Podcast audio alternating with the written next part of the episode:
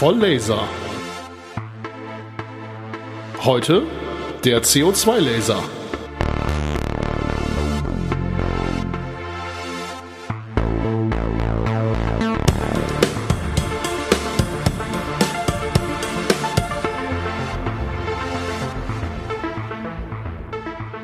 Nachdem wir die wichtigsten Grundlagen soweit abgefrühstückt haben in den letzten Folgen, reden wir heute dann mal über verschiedene Lasertypen oder ab heute über verschiedene Lasertypen.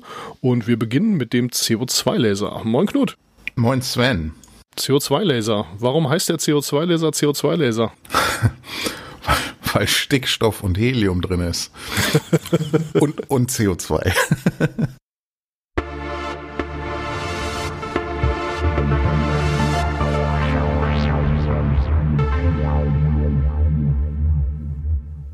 Okay, ähm, nachdem wir jetzt mit den Grundlagen durch sind, ähm, haben wir uns überlegt, dass wir jetzt über verschiedene Lasertypen reden, weil das sind ja am Ende die Werkzeuge, die unseren Laserstrahl erstellen, mit dem wir dann die Prozesse durchführen, die wir brauchen.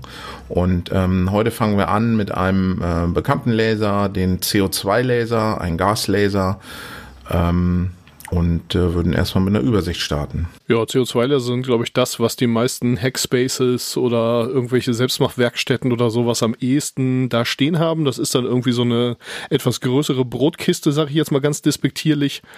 Und ja, das ist das, was, glaube ich, die meisten Leute schon mal gehört haben, gesehen haben und in, in Aktion erlebt haben. Genau, viele Unternehmen haben auch ähm, CO2-Laser fürs Schneiden. Also das ist so, das Laserschneiden ist eigentlich so die Anwendung, die man da am ehesten mit verbindet. Aber es gibt viele wissenschaftliche Anwendungen auch für den CO2-Laser. Aber da kommen wir vielleicht später drauf. Machen wir erstmal einen Überblick so generell, also wie so eine Art Steckbrief. Also das Lasermedium ist CO2-Gas.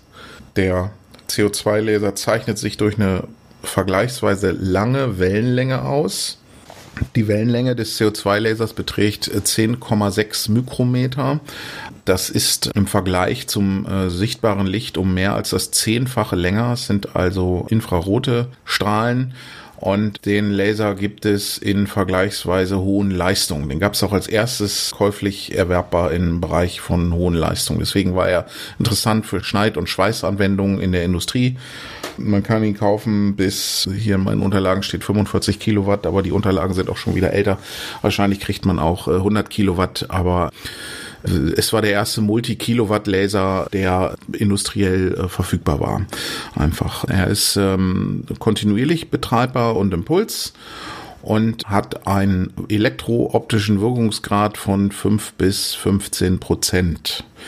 Das bedeutet, wenn wir einen Laser haben, der uns 10 Kilowatt liefert, brauchen wir auch ein dickes Stromkabel, weil wir fast 100 Kilowatt äh, reinstecken müssen. Und 90 Kilowatt wegkühlen. Und 90 Kilowatt wegkühlen. Da kann man dann eigentlich schnell viele Badewannen warm mit befüllen. Äh, du hast jetzt gerade kurz erwähnt, dass man den als Continuous oder als äh, Pulslaser betreiben kann. Äh, ich glaube, wir haben zu Laserpulsen noch nichts gesagt an der Stelle. Wollen wir das hier mal kurz nachholen? Ja, genau. Das sollten wir tun. Ähm, die, die Pulslaser stellen auch ähm, nochmal einen ganz eigenen Bereich dar, weil sie für ähm, Anwendungen wie das Bohren und so interessant sind. Ähm, beim, beim Pulsen ist es ja so, mit Pulsen meine ich nicht, dass man den Laser einfach nur an- und ausmacht. Äh, das kann man natürlich. Ähm, man, man, man kann aber Laser auch modengekoppelt oder gütegeschaltet betreiben. Das sind Betriebsarten, die einem erlauben, dass man mit dem Laserstrahl, also mit dem in, dem Laser die Energie äh, speichern kann und nicht rauslässt aus dem Resonator und dann schlagartig rauslässt. Also es gibt da so einen, so einen, so einen typischen Vergleich. Wenn wir die Energie in den Laser pumpen, dann ist das so, als würden wir einen Eimer Wasser auffüllen. Und das Zufließen von Wasser stellt sozusagen die Energie dar, die kontinuierlich zugeführt wird oder die, die Leistung äh, sozusagen. Und äh, das, was an Laserlicht rauskommt, also das, was der Resonatorspiegel rausreflektieren lässt, ist dann unten ein Loch in dem Eimer. Und dann kann man sich halt vorstellen, dass es irgendwann ein Gleichgewicht gibt aus dem Wasserstand in dem Eimer äh, und äh, die Wassermenge, die unten abfließt und die Wassermenge, die oben zufließt, sind dann natürlich äh, im Volumenstrom im Gleichgewicht. und dann äh, stellt sich halt ein Wasserstand im Eimer ein.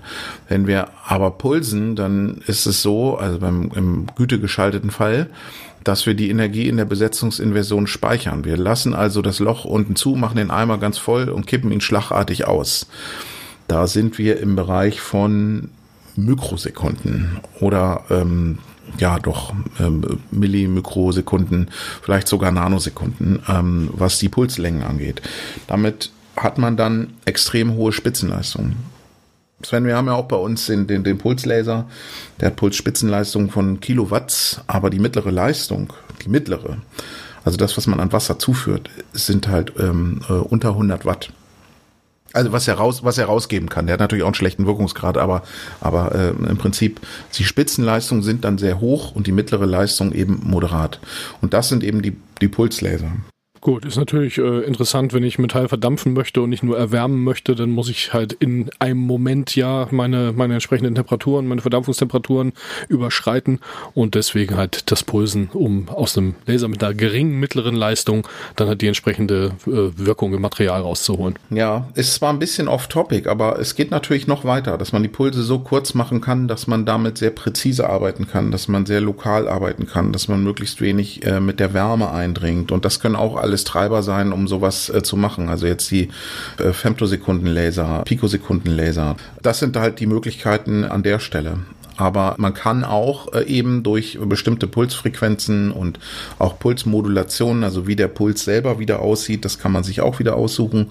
Bei vielen Lasertypen gibt es halt die Möglichkeit, sowas zu variieren. Und es gibt auch Untersuchungen, wissenschaftliche Untersuchungen, dass man damit versucht, eben Konvektionsdynamiken in der Schmelze von Metallen anzuregen. Also wenn man jetzt zwei Materialien verschweißen will, zum Beispiel, die äh, sich gut durchmischen müssen, dass man also nachher eine homogene Erstarrung hat, dass also die beiden Werkstoffe, wenn man zwei unterschiedliche Werkstoffe miteinander verbindet, dass man die gleichmäßig ähm, verteilen will in der erstarrten Schmelze. Also es gibt Untersuchungen, dass man versucht, das zu beeinflussen.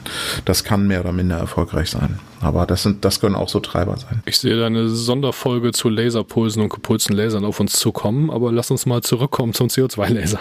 Äh, genau, zurück zum Thema. Wie geht der denn, der CO2-Laser? Also stellen wir uns mal ein großes schwarzes Loch vor. Ja, also wie eine Dampfmaschine. Also ein CO2-Laser ist ja ein Gaslaser. CO2 ist ein Gas, Kohlenstoffdioxid. Und wir brauchen CO2, wir brauchen Stickstoff und wir brauchen Helium. Also im Resonator hat man einen, einen Hohlraum, der evakuiert wird erstmal, also der ist frei von, von Luft. Und dann gibt man ihm diese drei Gase zu. Helium hat im Wesentlichen eine kühlende Wirkung und auch noch ein bisschen was mit dem unteren Niveau der, äh, des Laserprozesses, aber das, das nehmen wir das mal als kühlende Wirkung, das reicht hier erstmal. Und die Frage ist, wie kann man jetzt damit die, die Besetzungsinversion erzeugen und den Laserprozess anregen? Der CO2-Laser hat das obere und das untere Laserniveau im CO2-Molekül. Wie, wie kommt die Energie rein? Fangen wir mal von vorne an. Die Energie kommt rein, indem wir eine Gasentladung haben. Das heißt, wir haben eine Anode und eine Kathode. Zwischen der Anode und der Kathode im, in, diesem, in diesem Gasgemisch wird ein Lichtbogen gezündet. Dieser Lichtbogen diese Elektronen geben halt über Stöße die Energie an den Stickstoff ab. Geben erstmal Energie an alles Mögliche ab, aber ähm, sehr effizient an das Stickstoff. Und Stickstoff ist ja N2, also Stickstoff als Gas ist ja, sind ja zwei Stickstoffatome als Molekül verbunden.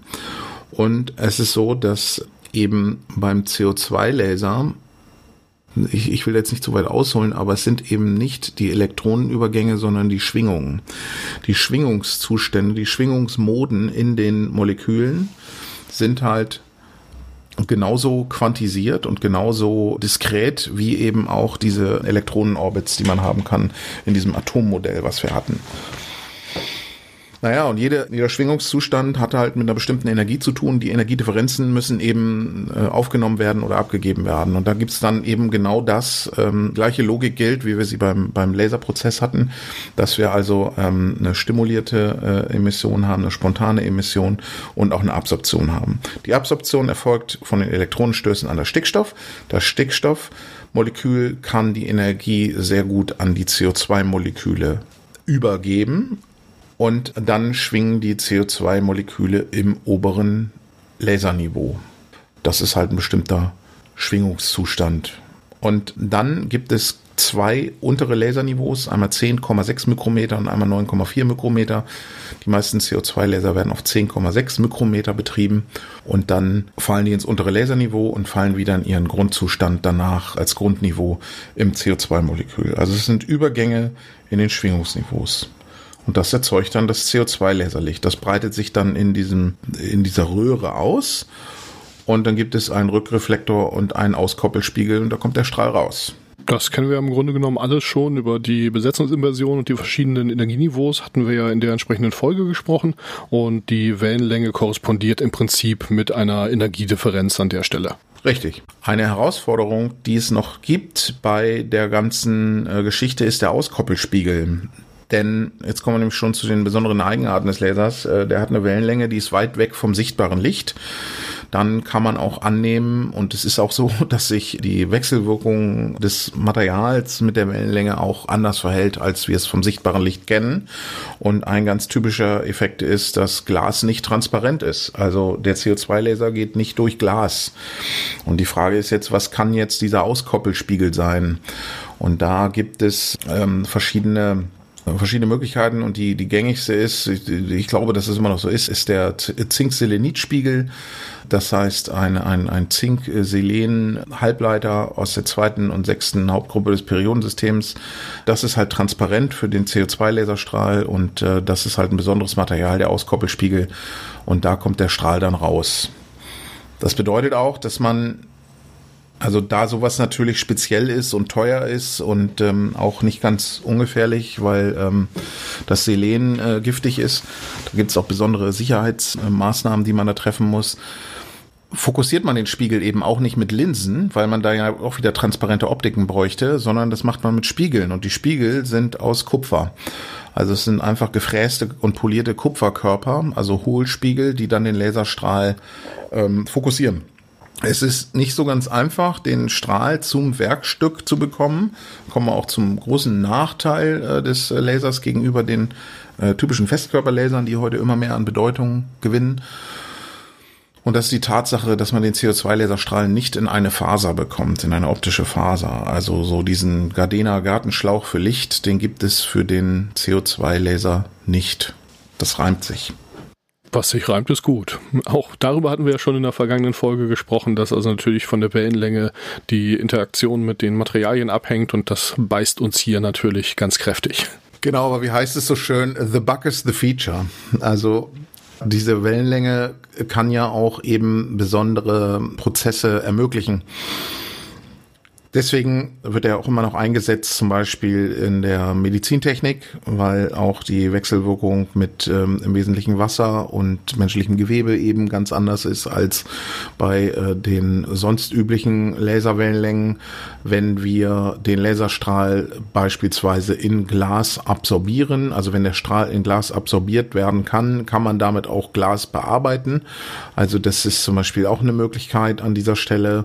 Und ähm, was auch noch die verschiedenen Aufbaumöglichkeiten erlauben. Es gibt ja ähm, also im Wesentlichen neben der Wellenlänge gibt es ja noch die Strahlqualität und eben auch die, die zeitliche ähm, äh, Abfolge des Strahls. Also wenn wir einen Pulslaser haben zum Beispiel, da gibt es halt verschiedene Aufbaukonzepte von dem CO2-Laser, längs und quergeströmt. Wenn mich nicht alles täuscht, sind die meisten heute längs geströmt. Das heißt, äh, das Gas fließt im Resonatorraum in Richtung der Ausbreitungsrichtung des Strahls und nicht mehr quer. Das gab mal solche Konzepte, ich weiß nicht, ob es sie heute noch gibt, ehrlich gesagt, bin ich jetzt überfragt. Dann gibt es gepulste CO2-Laser, die sogenannten TEA-Laser, die transversal angeregt werden, wo man in der Regel gütegeschaltet Laserpulse erzeugt und mit diesen kurzen CO2-Laserpulsen besonders oberflächennah Dinge beeinflussen kann. Zum Beispiel ähm, kann man damit Oberflächen reinigen, man kann damit Oberflächen entlacken und solche Geschichten. Also man ist dann nur in der obersten Schicht. Es gibt auch so Laserreinigungsanlagen, wo man mit dem CO2-Laser über die Oberfläche geht und zum Beispiel von Kunstwerken den Ruß runterholt. Wenn man sich, ich glaube, damit könnte man den ganzen Kölner Dom wieder weiß machen. Ich weiß nicht, aus welchen Steinen der besteht, aber das müsste im Prinzip möglich sein. Ist halt ziemlich aufwendig. Und es ist die Frage, wie lange man braucht. Und es ist auch die Frage, welches Lasersicherheitskonzept man da dann äh, einsetzen müsste. Aber ach, ich habe ja mal eine Weile in Köln gewohnt und die Kölner sind da leid gewohnt. Also Ja, genau, so, so, so ist das. Ähm, speziell die Wellenlänge ermöglicht halt dann verschiedene Anwendungen auch in der, in der Wissenschaft. Und das andere ist auch, dass man mit dem CO2-Laser eben beim Schweißen ein Plasma ähm, erzeugen kann. Ein Plasma erzeugt man ja in der Regel auch mit dem Festkörperlaser, wenn man eine bestimmte Intensität überschreitet, dass man also das Gas ionisiert. Und ähm, das hat mit der Eigenschaft des Plasmas zu tun, der Plasmafrequenz, da gehe ich jetzt nicht mehr so sehr drauf ein. Dieser, dieser Effekt sorgt halt dafür, dass das Plasma den Strahl komplett ähm, absorbieren kann oder, oder ähm, abschirmen kann. Also damit können Prozesse instabil werden und zusammenbrechen. Das ist also eine natürliche Grenze, was das Tiefschweißen angeht und die Geschwindigkeit von Prozessen limitiert und so weiter. Um jetzt nochmal was, was Positives zu sagen, also ähm, es war halt der erste Laser, der auch in hohen Leistungsklassen mit einer guten Strahlqualität verfügbar war. Die laufen also im TM00-Mode, im Grundmode und haben eine Strahlqualität, also ein Strahlparameterprodukt, das im Bereich des maximal Möglichen liegt. Also 3,7 Millimeter Millirad sind meines Erachtens. Besser geht's nicht bei der Wellenlänge, bedingt durch die Physik.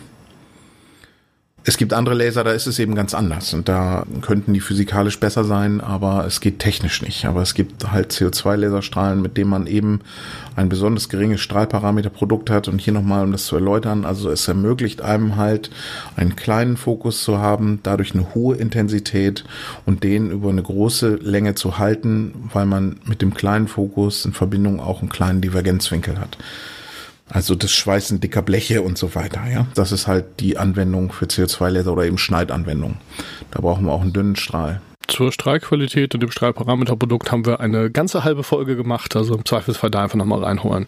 Du hast jetzt die Moden erwähnt gehabt, die haben wir noch nicht erklärt, aber ich fürchte, da müssen wir mal auf eine neue Folge, auf eine weitere Folge verweisen, denn das jetzt hier noch mit reinzunehmen, das äh, ist, glaube ich, zu umfangreich. Glaube ich auch, aber das entscheidend ist halt, äh, vielleicht nur das zur Info, die Frage ist halt, wie sieht das Strahlprofil aus? Man kann das mit dem CO2-Laser machen, in so einem Acrylglasblock kann man mit geringen Leistungen, also mit einem abgeschwächten Strahl reinstrahlen und und dann sieht man halt, wie das Intensitätsprofil aussieht. Es ist ja nicht so, dass wenn wir den Laserstrahl durchschneiden und wir gucken uns die Intensitätsverteilung an, dass da, wo der Laserstrahl ist, überall das Licht auf 100 Prozent ist und außerhalb nicht, sondern es ist eine gaussförmige Verteilung. Da der Strahl zylindrisch ist, ist es halt wie so ein Rotationsgauss, wenn man so will. Deswegen heißt das ja auch Gaussstrahl.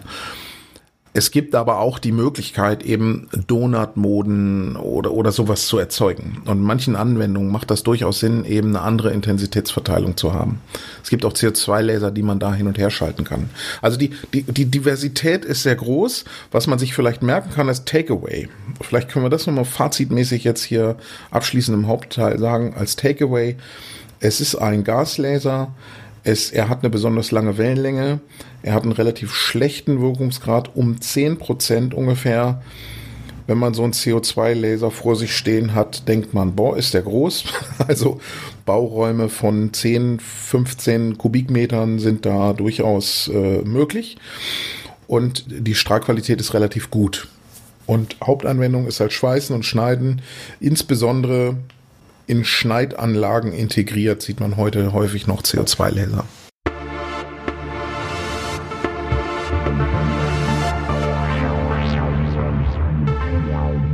Wenn es CO2-Laser gibt, gibt es dann auch Kohlenmonoxid-Laser? Ja, gibt es in der Tat. Kohlenmonoxid-Laser gibt es nicht in den großen Leistungsklassen und nicht so mit so guten Wirkungsgraden. Ich glaube, die sind da eher noch schlechter. Die sind einfach nicht so weit entwickelt. Und die Wellenlänge ist bei, liegt bei fünf Mikrometern. Es ist nicht genau fünf, aber es ist ungefähr die Hälfte. Und das ist für atmosphärische Anwendungen eher interessant. Aber äh, gängig sind die CO2-Laser. Ich weiß nicht, ob man CO2-Laser nehmen kann und das Gas tauschen kann und den als CO-Laser benutzen kann. Ich glaube, ganz so einfach ist es nicht. Man kann ja auch keinen einen Benziner einfach in einen Diesel umwandeln. Also da, da gehört halt schon noch ein bisschen mehr dazu. Wenn die CO2-Laser doch eine ganze Latte von Nachteilen haben, über die wir gesprochen haben, warum gibt's die heute noch? Ich glaube, das hast du schon im Hauptteil ein bisschen erklärt, aber so auf den Punkt, warum nimmt man einen CO2-Laser und nicht irgendwas anderes? Ja, wenn es die Wellenlänge ist. Also wenn es die Wellenlänge ist, die man braucht, äh, speziell diese lange Wellenlänge, dann äh, kommt man da nicht drum herum. Also es gibt nicht die Möglichkeit, eben einen Festkörperlaser zu nehmen und die Wellenlänge irgendwie länger zu tunen oder sowas. Das ist eben eins der wichtigen äh, Dinge und, und Charakteristika. Die Wellenlänge von verschiedenen Lasertypen, die kann man nicht so einfach äh, durchtunen dann braucht man ihn. Das kann die medizinische Anwendung sein, es können aber auch wissenschaftliche Anwendungen sein. Da, wo ich mal gearbeitet habe und wo ich promoviert worden bin, da ähm, haben wir auch äh, Diamanten gemacht mit Lasern an Atmosphären. Ein alter Kollege von mir ist darauf promoviert worden. Also ich habe da auch eine Zeit lang mit dran gearbeitet, dass man mit CO2-Laserstrahlen Diamanten erzeugt. Und das funktioniert, indem man nämlich mit den CO2-Lasern, also mit einem CO2-Laserstrahl ein Plasma bewusst erzeugt. Das heißt, der Strahl kommt von der einen Seite, man erzeugt einen Fokus, der Strahl ist sozusagen horizontal angeordnet und man zündet einmal ein Plasma, indem man ein Stück Metall reinhält und füttert dieses Plasma von oben kontinuierlich mit Gas. Und dieses Plasma wenn man das äh, halt richtig einstellt, äh, damit kann man dann lokal Diamantschichten erzeugen und das sogar an Atmosphäre.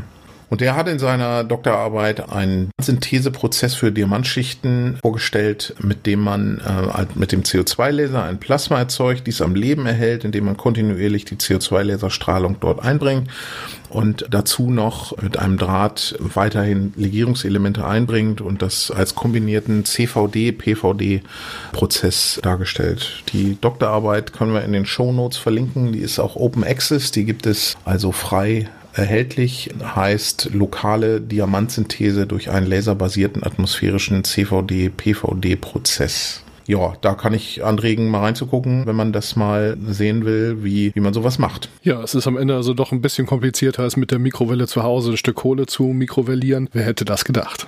Ja, es gibt auch Diamantsyntheseprozesse mit Mikrowellen, natürlich. Ja, ich weiß, da ist ja dieses Gerücht entstanden, dass das irgendwie mit Erdnussbutter und äh, ein Stück Kohle in der heimischen Mikrowelle funktionieren würde. St stellt sich raus, nein. Ja, wir haben eine Zeit lang zusammengearbeitet an dem Thema kurz und das ist extrem kompliziert, äh, dieser ganze Prozess. Und meistens geht es natürlich um Beschichtungen für Werkzeuge, um harte, verschleißfeste Oberflächen zu haben.